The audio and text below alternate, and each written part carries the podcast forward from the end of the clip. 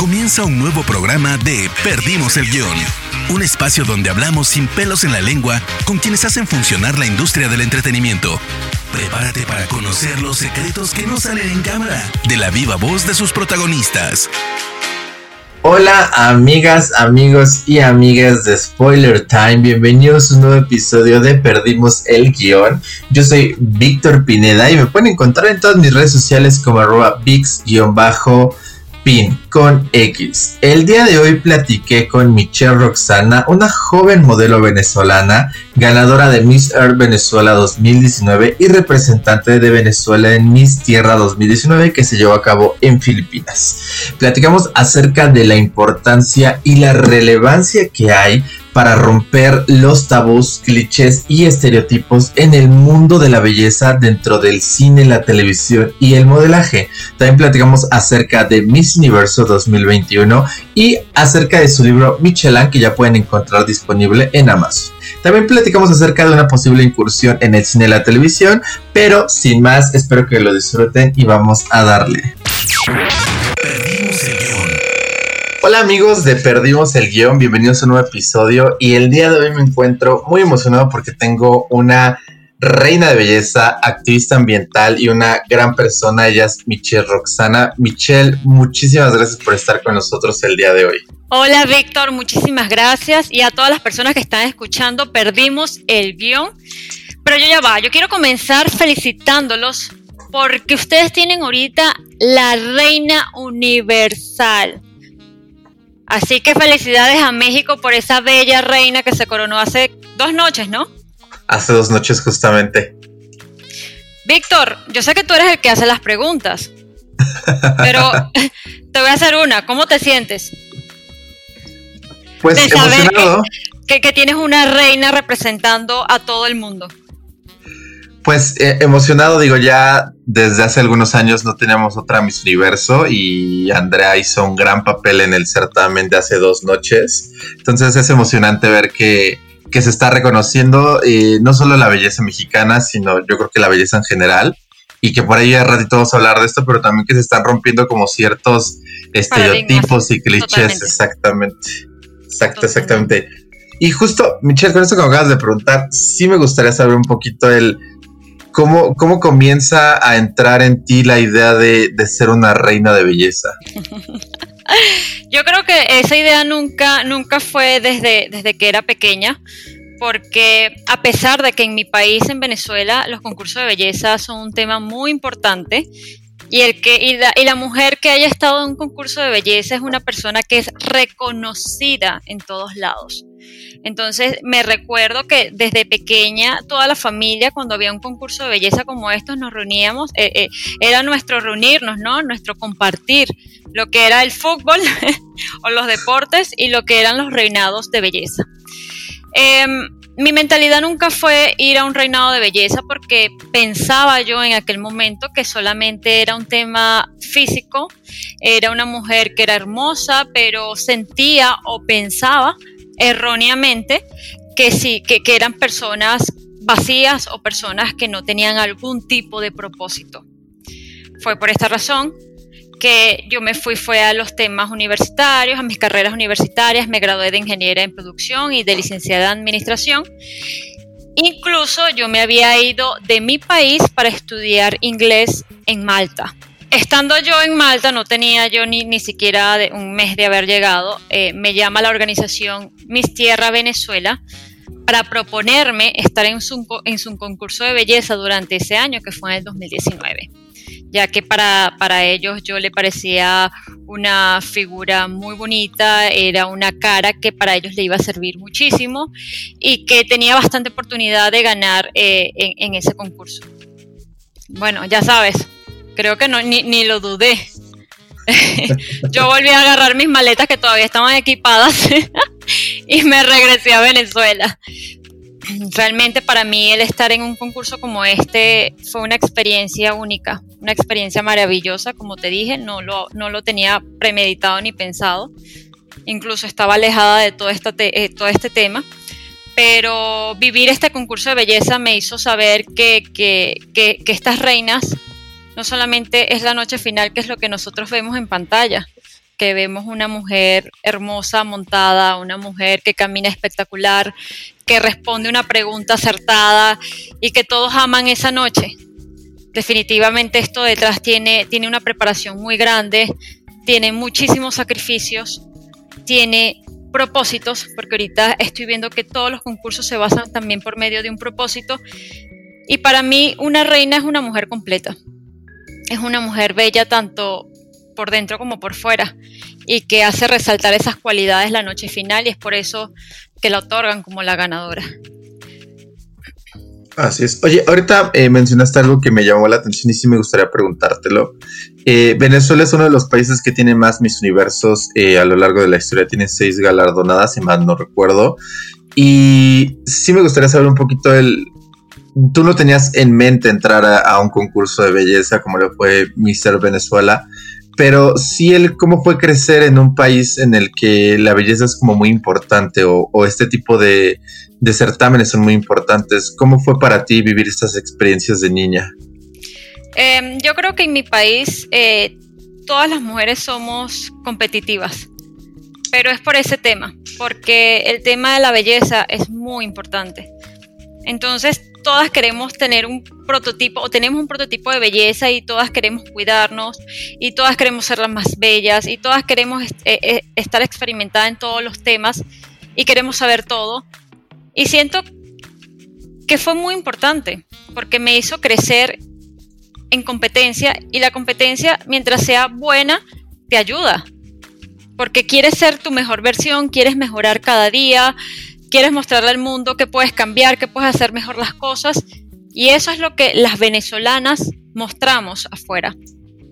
Esa competitividad que tenemos en nuestro país, em, e, e, esas ganas de crecer, e, eso de saber que podemos cambiar siempre para mejor y que estamos dispuestas y abiertas a los, a los cambios. Para mí es algo favorable fue algo favorable y se lo agradezco a mi país también por eso. Perfecto. Oye, y también creo que eh, el haber participado en este concurso te cambió en cierta manera la vida, más, más allá de lo que significa estar eh, en un certamen, en un concurso de belleza, eh, te cambió en el sentido de que empezaste a hacer activismo ambiental. Cuéntame un poquito de cómo te fuiste involucrando también en eso y específicamente cómo, cómo llevas a cabo tu, tu activismo. Te comento algo. En el momento en el que yo entré en este concurso de belleza, yo pensé que eh, cuando llegara a Filipinas íbamos a estar de pasarela en pasarela, íbamos a estar todo el tiempo maquillándonos, peinándonos. Y creo que me preocupé mucho por estas cosas. Pero una vez que llegamos, la realidad fue totalmente diferente. Llegamos a, Manila, que es la capital de Filipinas, y desde el primer día estuvimos con, con los temas ambientales. Estuvimos limpiando playas, estuvimos en causas sociales, estuvimos haciendo tantas cosas para cuidar al medio ambiente que lo de la belleza física pasó a un segundo plano. Y realmente sentí que lo que decía el concurso era lo que realmente estábamos haciendo, que era mujeres en pro a cuidar el ambiente esto definitivamente cambió muchas cosas en mí porque hay veces en que nosotros escuchamos el tema del medio ambiente o que estamos contaminando o que la basura está llegando a ciertos sitios, pero no le prestamos atención porque simplemente no lo tenemos enfrente. No tenemos ese monstruo enfrente y no lo estamos, no estamos batallando con él directamente. O así lo, o así lo pensamos. Pero una vez que estás en, en una ciudad como lo es Manila, que es una de las ciudades más contaminadas en el mundo y que comienza a ver realidades de personas que viven rodeadas entre montaña de basura y que los niños, sin tener conciencia alguna, con su inocencia, juegan descalzos encima de estas montañas, te crea a ti un, estado de, de, pensar, ¿no? De, decir, ya va, ¿qué, ¿qué es esto? O sea, esto lo estamos creando nosotros. Eh, fue por esta razón que yo dije, claro, estamos teniendo falta de conciencia sobre lo que nosotros estamos creando y lo que nosotros estamos provocando. De esta manera comienzo yo a investigar un poco más sobre el tema de, de, de lo que estamos nosotros haciendo para contaminar la tierra, por qué lo estamos haciendo. Y definitivamente la cosa principal es la falta de conciencia. Es por eso que yo digo, ya va, cada quien tiene que poner su granito de arena. Y empiezo, y, empiezo yo a, a, decir, ok, ya yo tengo las herramientas porque ya, ya estuve en este concurso, eh, definitivamente me abrió los ojos hacia, hacia este ámbito, hacia, hacia, este tema del medio ambiente, vi realidades muy fuertes y yo quiero ayudar, yo quiero aportar, eh, yo quiero hacer algo, yo quiero hacer un cambio. Y con el tema de, de las Misses es un tema muy interesante porque una vez que tú eres Miss, tú eres un ejemplo para muchas personas y comienzas a ser eh, esa personita que muchas mujeres quieren lograr, quieren lograr ser. Entonces te empiezan a seguir porque quieren ver tus rutinas, empiezan a seguirte porque quieren ver tu, tu, día a día, quieren ver cómo te mantienes bella, quieren ver qué haces para ellos ser ejemplo también, para ellos seguirte. Pero ¿por qué no hacer eso, no tomar esa publicidad que tienes para hacer algo bueno? Para crear algo bueno, para hacer una conciencia, para, para hacer un ejemplo, para que los demás te sigan y hagan las cosas que tú haces, pero de una buena manera, como es el cambio, como es el tema del medio ambiente, para el cambio climático, para el cambio de, la contaminación ambiental, para el cambio de, de, todas estas cosas que estamos haciendo para dañando, dañando nuestra tierra, dañando nuestro, nuestro medio ambiente. Eh, bueno, eh, mi idea principal fue la de, la de escribir eh, un libro. En ese momento no sabía realmente a, quién le escribía o por qué iba a escribir o qué iba a escribir. Y luego de, tanto pensar, em, me di cuenta de que los niños tienen una habilidad y una capacidad mental de que todo lo que aprenden a cierta edad, desde los 7 hasta los 12 años, lo mantienen en su día a día, como una costumbre, como un hábito. Fue por esta razón que yo dije, claro, ellos son la clave, ellos son la clave para nosotros, para nuestro futuro. Porque a veces nosotros los adultos somos un poquito testarudos. A veces nosotros pensamos que no las creemos todos y estamos cerrados a, cambiar o a, aprender algo nuevo. Porque nosotros decimos, ya nosotros, bueno, ya nos creamos y ya, ya mis pensamientos son mis pensamientos y nadie va a venir a cambiármelo. Pero los niños son, son con esa inocencia, son, son más dóciles y los niños están, están en esa etapa de, de, de querer aprender, de querer saber, y de, y de ser el, el, el ejemplo futuro. Y muchas personas me han dicho que cuando sus niños llegan de la escuela y ven que hay un comportamiento o algo extraño en casa, son ellos los que corrigen a sus padres. Es cómico, pero es así. Y le dicen, mami, papi, no sé, no, eso, eso, yo lo aprendí, eso no debería ser así o eso no se hace. Y ahí los padres toman conciencia y dicen, no puede ser que mi hijo sea el que me esté ahorita enseñando o diciéndome cómo debo hacer las cosas.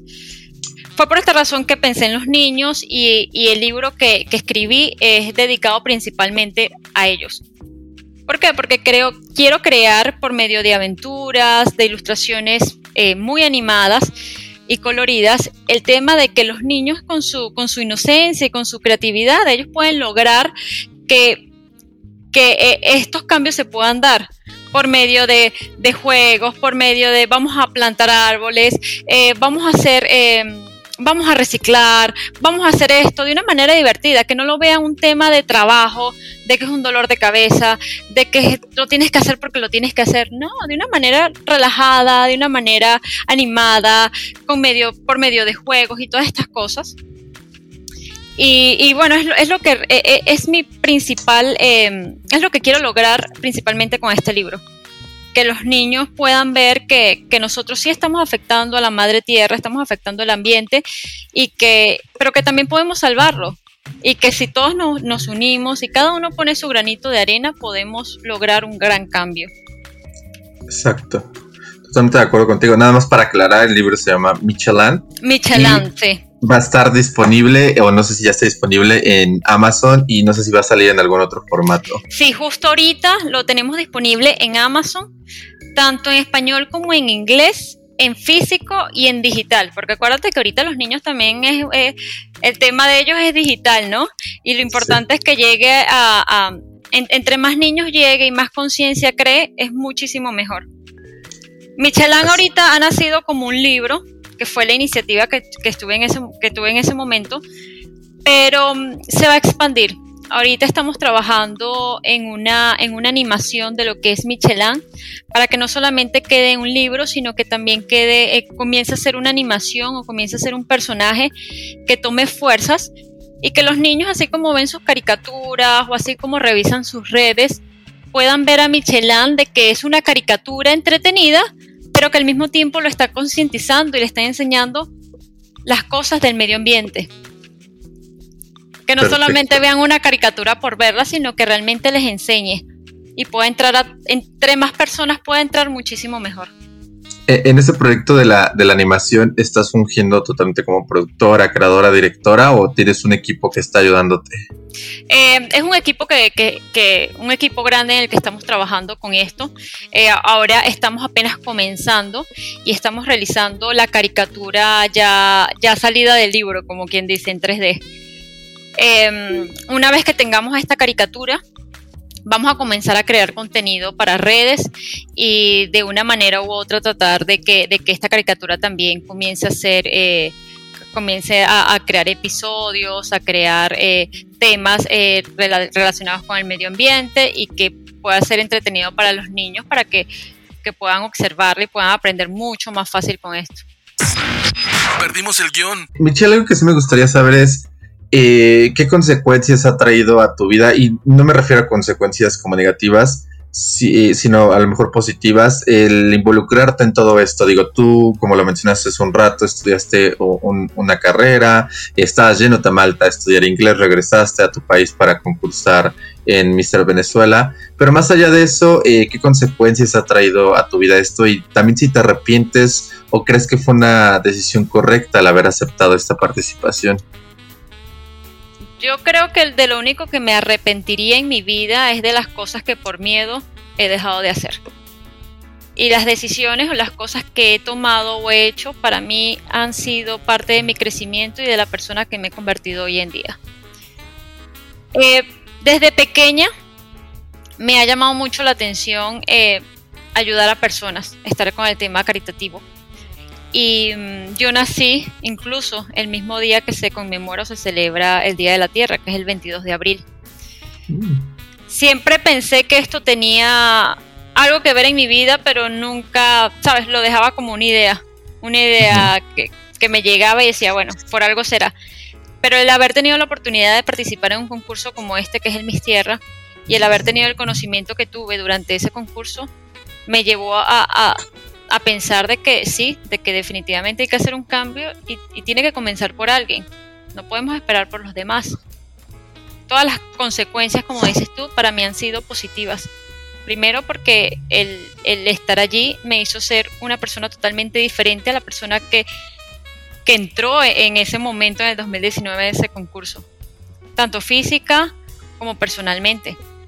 Además, de toda la vivencia que estuve en ese concurso, que para mí ha sido una de las mejores vivencias que he tenido en toda mi vida. Y luego el tema de escribir un libro, que definitivamente al escribir un libro te hace conocerte a ti muchísimo más como persona y te hace crecer, de una manera u otra te hace crecer porque es un reto que una vez materializado ya no eres el mismo cuando comenzaste a escribir a cuando lo terminaste. Entonces, claro, todo esto me lleva a ser la persona que soy ahora y quiero seguir aprendiendo y quiero seguir haciendo y quiero seguir creando hasta que la vida me lo permita, pero para mí todas estas experiencias han sido maravillosas y le doy gracias a Dios por, por haber tenido cada una de ellas y definitivamente no me arrepiento de absolutamente nada de lo que he hecho. Así que si en algún momento me tocaría retroceder el tiempo, volvería a hacer lo mismo. Quizás no me comería todos esos chocolates que me comí en algún momento, pero no mentira. Oye, justo ahorita que, hablamos de, chocolates y comer, eh, tú tienes una, bueno, te voy a citar que por ahí dijiste que la belleza no solo implica la parte física, la ropa o la moda, sino que también va más allá de eso. Importa muchísimo la salud, el pedo de la piel, el cabello y otras cuestiones. Sí me gustaría saber desde tu punto de vista que lo viviste internamente en un concurso de belleza, y que, por decirlo de una manera, estás eh, involucrada dentro del mundo de, la imagen personal o el mundo de, la moda. Eh, ¿Qué opinas respecto a estas cuestiones del cuidado, de cómo se ha manejado el ser una persona, por decirlo fitness, el ser una persona que cuida su alimentación? Porque hay mucho dilema detrás de esto. Hay mucho dilema respecto a que esto se hace más por vanidad o que la gente eh, que no está involucrada como tú por cuestiones de trabajo o por cuestiones de que participaron en un certamen o, u otras cuestiones, sino que la gente que entra a esto es más por una cuestión de vanidad. ¿Crees que el mundo se ha estado llevando así o, crees que realmente hay otras cuestiones como lo que tú mencionas que van más allá? Yo definitivamente no creo que la salud tenga relación con la vanidad y el que las personas se quieran cuidar sea vanidoso. Simplemente hemos visto de que muchas cosas de las que consumimos hoy en día tienen ciertos químicos, tienen ciertas cosas que nuestro organismo le afecta. Y nosotros siendo conscientes de esto, solamente cambiamos nuestra manera de comer a cosas más saludables. Eso no es vanidad, eso es cuidar nuestro cuerpo. Yo creo que tengo un plus con eso porque siempre me ha gustado hacer deporte. Siempre, toda mi vida, desde muy pequeña. Justo ahorita, si me preguntas qué deportes haces, bueno, te contaría una cantidad de cosas. Eh, me, encanta levantarme súper temprano y la primera cosa que hago al levantarme es entrenar. Como sea, me encanta hacer boxeo, me encanta trotar, me encanta, hago ahorita eh, bicicleta de ruta y la aprendí hace poco. Eh, cualquier tipo de deporte, barries, cualquier tipo de deporte que pueda realizar me gusta, porque me gusta variar, me gusta hacer cosas diferentes, pero el deporte me fascina. Entonces, claro, lo primero que hago al levantarme es hacer cualquiera de estos deportes para sentir que mi cuerpo está activo y de esta manera también poderme cuidar con la alimentación, porque una vez que tú haces deporte, eh, tu cuerpo se siente activo y sientes que debes cuidarte, de que todo ese esfuerzo que hiciste tiene que valer la pena y no lo vas a destrozar comiendo cualquier dulce o cualquier cosa que, sabes que, no te pueda beneficiar. Exacto. Es por esta razón que, bueno, em, comenzamos también con, nuestra, con nuestra alimentación. Eh, hay muchos países en los que el consumismo es muy grande y que para poder crear cualquier cosa sana, por decirla, por ejemplo el tema de las carnes, eh, colocan ciertos tipos de, hormonas o ciertos tipos de antibióticos que para nosotros los seres humanos a veces no es muy bueno y que nos afecta muchísimo. Entonces, eh, creo que nos debemos cuidar un poco más con ese tema de la comida, indagar realmente qué tipos de alimentos llevan ciertas hormonas o ciertos químicos que, que, realmente a nuestro cuerpo no le hace falta o no lo necesitamos. Y ahí es cuando nosotros vamos variando con el tema de la alimentación, de las comidas y todo esto. Yo siempre he intentado eh, bueno, de un tiempo para acá realmente he intentado cuidarme mucho con el tema de, las comidas porque hay muchas comidas que, mi organismo no procesa, eh, a las que soy alérgica y, bueno, yo me he tenido también que, encontrar y que estudiar y conocer y ver qué realmente son las cosas que, me hacen bien y que me hacen mal. Y como te comenté, el chocolate, yo sé que quizá el chocolate no sea el mejor para mi organismo, pero yo... Lo amas. Yo, yo, yo de vez en cuando, sí, lo amo. Perfecto. Yo creo que es mi dulce favorito, definitivamente. Hay cosas que no podemos dejar, ¿ok? Eso no lo vamos a, eso no lo vamos a poner en discusión. Yo soy de esos que les gusta hacer esas preguntas medio raras e incómodas. Ay, qué pregunta incómoda me vas a hacer. Ya va que ya estoy sudando. no, no, no. Pero creo que son necesarias para hablar de los temas. Y ahorita mencionaste algo que, creo que es importante de hablar el hecho de, lo que se come y cómo hay que cuidar lo que se come, especialmente con las carnes, el pollo o todas estas cuestiones que llevan hormonas, eh, químicos, medicamentos. Pero sí me gustaría saber si tú opinas que es eh, el cuidado es un poquito clasista. Me refiero a que no todos tienen como la misma la misma accesibilidad a ciertos productos que otras personas. ¿Crees que se debería de empezar a hacer un mundo más saludable y accesible para aquellos que no puedan acceder a lo que es caro. Y lo digo porque aquí en México, no sé cómo está la cuestión en Venezuela o en Sudamérica, pero aquí en México lo orgánico es bastante caro y es a veces por eso que la gente como que se niega a, cuidar eh, su salud o a veces lo que es saludable es mucho más caro que la comida chatarra. Entonces, ¿crees que si hay una cuestión ahí un poquito de estatus quo, de estatus socioeconómico? Eh, para mí, eh, las cosas orgánicas incluso deberían ser un poco más económicas porque definitivamente no llevan esa cantidad de productos o de químicos que le colocan a las comidas no orgánicas. Lo que sucede es que hoy en día eh, siento que se va mucho más allá el tema de la publicidad que realmente lo que es, lo, que es orgánico o lo que no es orgánico. Eh, me dices que hay personas de altos recursos que pueden comprar lo orgánico y personas que no tienen tantos recursos que deben, que deben irse a lo, a lo más económico. Pero yo te digo algo, no es necesario irse a grandes empresas orgánicas para obtener un producto orgánico. Simplemente dirigiéndonos hasta el sitio donde sabemos que se siembra o que se hace ciertas cosas, la podemos obtener con bajo recurso. Lo que sucede es que, como te digo, la publicidad es tan grande que ahorita pensamos tenemos la, la, manera errónea de pensar que estas grandes empresas, porque son grandes y son bellas y dicen orgánico en grande, entonces eso es lo único orgánico que existe en el mundo. Y no, es simplemente publicidad. Entonces yo creo que todos, todos, todos tenemos la posibilidad de poder alimentarnos orgánicamente, pero debemos buscar dónde poder eh, conseguirlo y dónde no. Eh, me habían comentado de acá de, la ciudad de Miami que habían ciertos establecimientos eh, que se colocaban los viernes o sábados en, distintos, en, distintos espacios donde ellos directamente de donde se, se cría o se hace o se, o se cultiva ciertas cosas, ellos directamente de allí la buscan y la venden en espacios pequeños, sin, sin publicidad, y la venden a un precio muy accesible. Yo creo que igual México, México también debe tener sus espacios, sus momentos en los que ciertas personas de la agricultura eh, buscan sus alimentos, los colocas en, ciertos espacios o, ciertos, ciertos espacios y los venden a un, a, un, precio mucho más accesible que en estas empresas grandes o estas empresas de, de comercio, de publicidad, de propaganda. Yo te digo algo, lo orgánico no, no, no, es solamente la comida que dice orgánica en grande. Eso es justo. Eso para mí es más publicidad que, alimentación. Acabas de decir algo, ¿no? Muy, claro que lo orgánico, lo saludable no solo tiene que llevar en enorme y en grande la palabra orgánico o la palabra saludable. Hay muchísimas cosas saludables que no se venden como saludable, pero bueno, bendito mundo consumista en el, en el que vivimos. Yo, eh, una de las cosas que puedo poner como ejemplo y que yo veo que la gente dice, no, que es para dieta, que es, son los cereales. Son los cereales fitness, son los cereales que supuestamente son para adelgazar, que supuestamente son para dieta. Al final son croquetas, croquetas de maíz o croquetas de harina con azúcar y cantidades de químicos.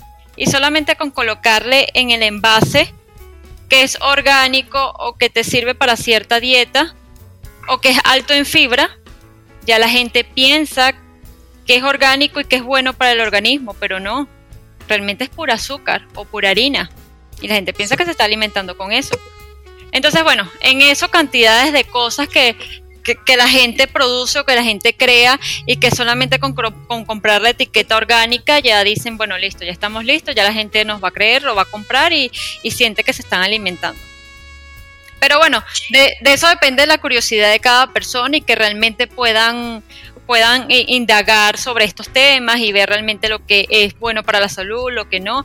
Eh, siempre debemos irnos por el tema de, de, de, las, de los vegetales, de las verduras, de las frutas, porque lo que nace realmente de, las plantas, del suelo, es lo que realmente es orgánico no las cosas procesadas, no las cosas de industria, no las cosas que se tienen que, que, empacar para que te la puedas comer, no. Lo natural es lo que realmente es orgánico.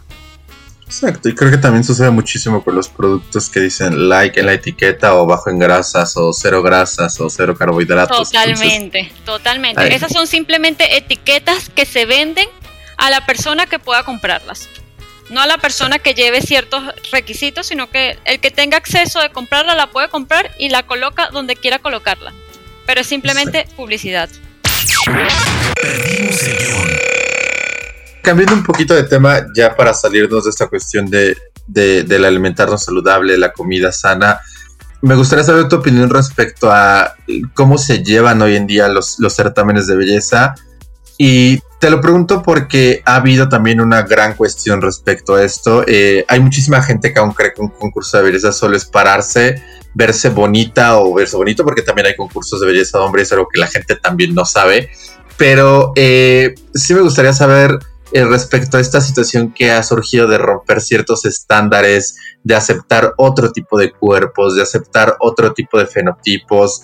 Eh, ¿Crees que debería suceder ya en los certámenes de belleza? Y me refiero a que seguimos viendo una representación de, cuerpos delgados y mucha gente ha estado comentando el por qué no incluir cuerpos un poco más robustos, eh, estaturas diferentes, fenotipos diferentes. ¿Crees que debería de pasar ya para pues visibilizar ciertos tipos de belleza que no son visibles o que no tienen representación? Creo que la belleza desde tiempos inmemorables, inmemorables ha, venido cambiando en el mundo, ¿no? Si, si nos ponemos a ver desde épocas muy antiguas, eh, las mujeres bellas eran estas mujeres que eran que tenían eh, cuerpos muy grandes, que, que tenían similitud a hombres, porque en esta época la gente pensaba que las mujeres que eran que tenían este prototipo físico eran mujeres que podían dar a luz y era como sinónimo de, salud, ¿no? De salud, de, de, que podían dar a luz, que podían alimentar un bebé. Entonces, para esa época era esta belleza. Y la belleza ha venido cambiando y modificándose a través del tiempo. Ya luego comenzaron a ser las mujeres que eran muy delgadas y muy blancas. Luego empezó el tema de, la, de las mujeres anoréxicas, de que te tenías que ver enferma y te tenías que, tenías que tener como que ojeras muy grandes para que pudieran decir que eras una modelo eh, luego empezó el tema fitness y ya eran las mujeres un poco más rayadas. Entonces ahorita siento que es ahorita un tema más de naturaleza, de que la mujer se está mostrando en redes sociales sin, maquillaje, para que puedan ver que las imperfecciones también hacen parte de la belleza de una mujer. Y definitivamente yo siento que la belleza de una mujer no es ser igual a otra mujer. Definitivamente la belleza va en la, en, la identidad de cada una, en lo que cada una tiene diferente. Eso para mí es la belleza. Y que esto lo podamos meter o inculcar en un concurso de belleza sería muchísimo mejor, porque así las mujeres estarían mucho más seguras de sí mismas y no quisieran convertirse en una figura que no son. Simplemente con ser tú misma tienes más posibilidades de crear muchas más cosas, porque en vez de estar pendiente de de tener que cambiar tu físico, de tener que ser eh, delgada cuando no lo eres, o de tener, o, tener que tener una cara eh, delgada cuando no la tienes y tener que cambiar, simplemente te puedes enfocar en otras cosas más de crecimiento y de cambios y no estas cosas físicas que al final, si tú no te sientes cómoda, entonces no estás haciendo nada. Exactamente. Es por esta razón que sí estoy de acuerdo porque que cada persona tiene una belleza diferente, que cada mujer eh, es diferente y eso es la verdadera belleza. Vamos a enfocarnos ahora en otros temas en cuanto a, al, impacto que pueda tener esta persona con el medio o con, cualquier cambio que quieran hacer, pero algo un poco, para mí eso tiene más valor, que puedan hacer otro tipo de cambio y no solamente el tema físico. Incluso estamos viendo eh, que muchas marcas han, estado optando por, por bellezas diferentes.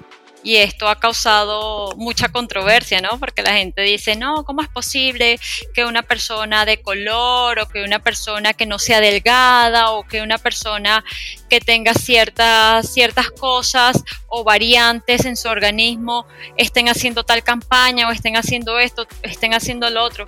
Yo aplaudo, yo aplaudo a esas marcas que están apostando por esto, porque la verdadera belleza es eso. Y las personas que consumimos los productos o que utilizamos la ropa, no somos todas perfectas. Y no tenemos que tener todas las mismas medidas para utilizar ciertas cremas o para utilizar eh, ciertas, eh, cierta ropa o ciertos zapatos. Lo importante es que algo les quede bien a todo, a todos los prototipos de belleza, no solamente porque seas bella te va a quedar bien a ti, no a los demás. Entonces las empresas que realmente están apostando por esta belleza variada, para mí es lo más importante y es lo mejor y para allí debería irse el futuro de las cosas. Exacto, estoy, muy de acuerdo contigo y sí me gustaría hacerte esta pregunta por todo lo que acabas de comentar. Eh, muchas veces la gente cree que ustedes eh, son, son totalmente perfectas por, por toda esa cuestión en cómo los medios las han pintado, los han pintado.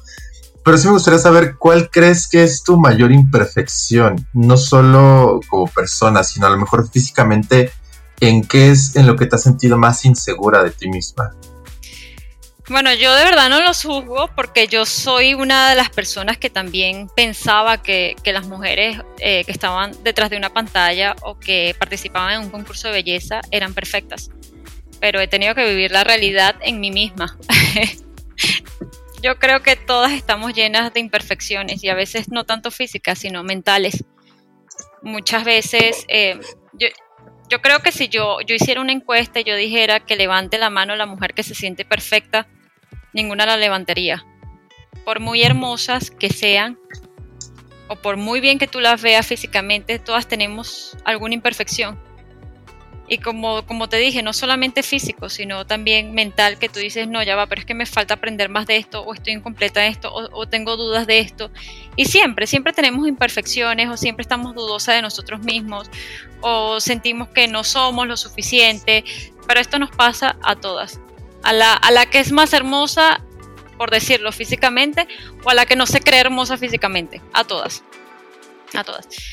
Siento que entre mis defectos, tengo muchos. Tengo muchísimos defectos.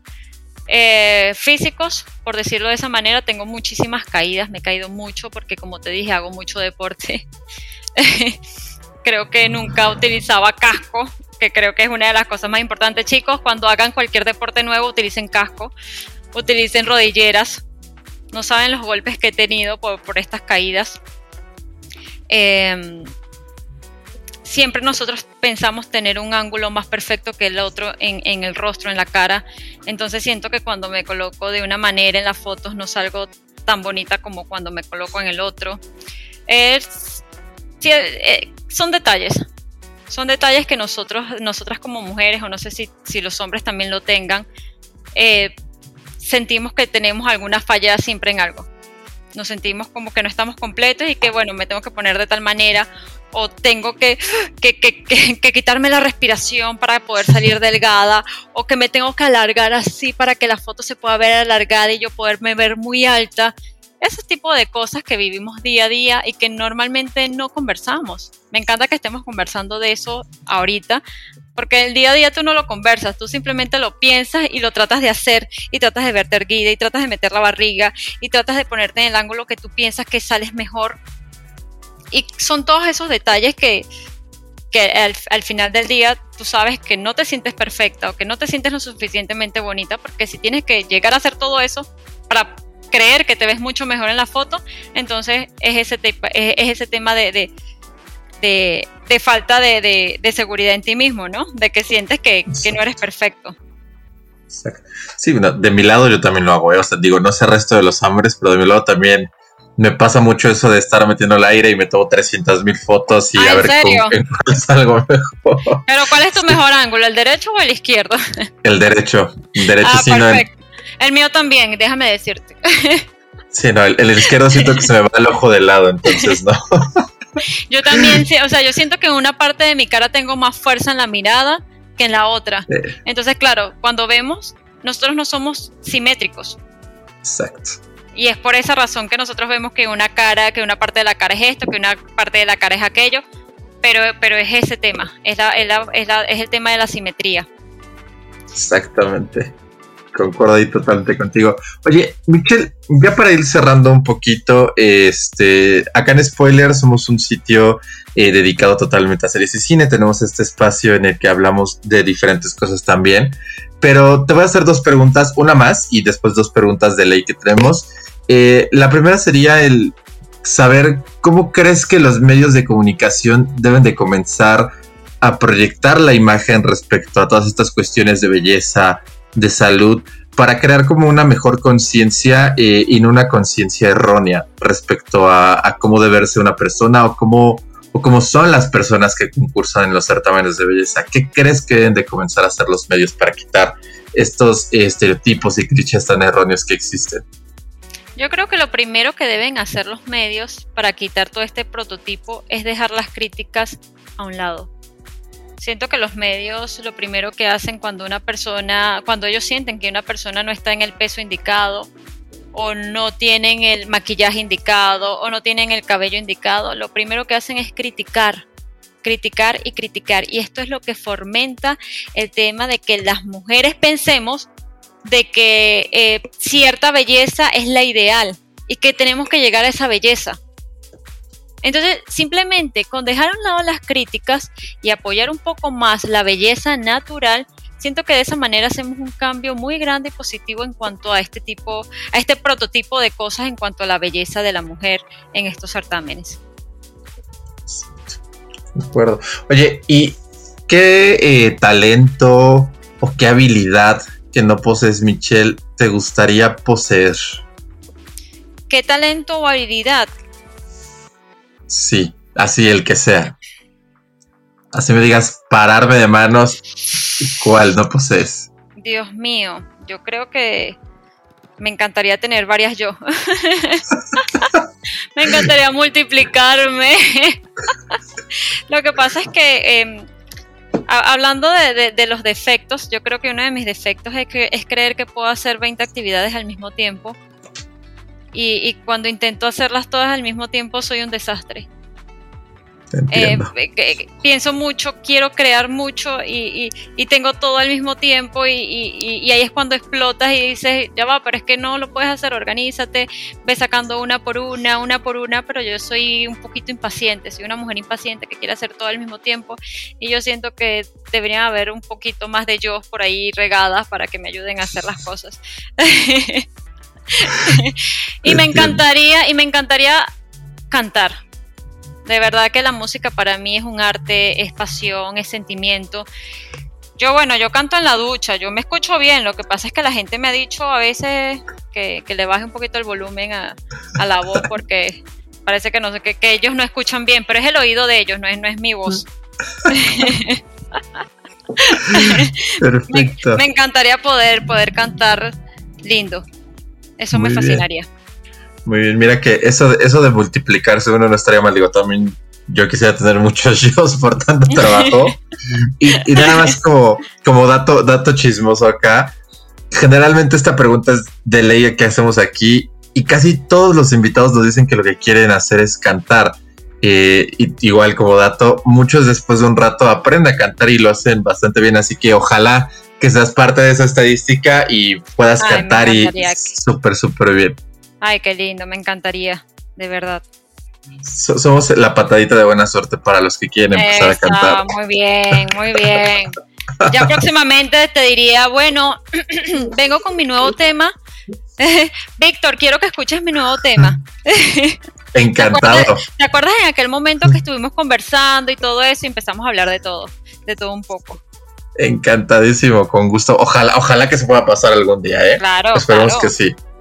Michelle, y ahora sí, ya para cerrar, eh, me gustaría que me dijeras qué serie y qué película son de ley que toda persona debe de ver. Em, ¿Serie? Sí. Me encantó Gaze of Strong. me fascinó. Y de película, definitivamente, ¿Dónde están las rubias? Muy buena, muy, muy buena. El que no la haya visto no sabe lo que es una buena película, así que por favor. Muy te, te, voy a hacer una, pregunta nada más extra. Eh, ¿Dónde están las rubias? Porque a veces yo me pierdo también eso. ¿La viste con doblaje eh, de español latino o hay una versión doblaje en Venezuela? No, no, no, con, en, inglés. ¿En inglés? O sea, ¿nunca la has visto en español? Eh, sí, la he visto, pero no es lo mismo. siento que, que, no sé, siento que la traducción no... No lo sé, no, no, no, no me convence muchísimo. Es que justo te iba a preguntar eso, porque tiene como un poquito de humor mexicano y dije, a lo mejor lo habrá cachado bien, no lo habrá cachado bien, porque ah, ya cierto. No, mira, qué dato. Ahora el dato me lo estás dando tú a mí. ¿Qué tal? Es más, la, voy a ver por, por, por no sé cuánta vez. Yo creo que ya, que ya es la número 100, pero la voy a volver a ver por eso, por ese tema. Quiero ver qué, qué, qué temas mexicanos en, cuanto a humor le, le han colocado. Sí, porque ya es que no, todos los extranjeros de, que hablan español cachan como ese albur mexicano que tenemos, ese sentido del humor que dicen que luego es muy ácido o muy negro, Eh, entonces... eh, es el típico, exacto, eso es lo que te iba a decir, es el típico humor negro que a mí me fascina, me encanta. Siento que las personas que pueden entender bien el tema del humor negro son personas muy inteligentes. Sí, eh. Digo, no sé si tan inteligentes, pero... Sí, pero siento que tiene que ver con una parte de la inteligencia. Sí, claro que sí. Sí, es, ca- es cacharle muy rápido al, al Es doble cacharle, sí, sentido. totalmente, exacto. Es tener la habilidad para cacharle rápido. Exactamente. Michelle, pues de verdad yo te agradezco infinitamente que estuvieras acá el día de hoy, que te dieras un cachito de tu tiempo y espero que muy pronto podamos tener otra conversación. Ojalá que tengas más proyectos en puerta y pues nuevamente te agradezco. Ay, Víctor, muchísimas gracias a ti y a todas las personas que nos escucharon por Perdimos el Guión. Les mando un besote y pásenla rico. Perfectísimo. Michelle, te agradezco y nos vemos en el próximo episodio. Muchísimas gracias. Así será, muchísimas gracias. Llegamos al final de Perdimos el Guión. Gracias por acompañarnos y no te pierdas un nuevo programa cada martes, donde hablaremos sin pelos en la lengua con quienes hacen funcionar la industria del entretenimiento. Perdimos el Guión.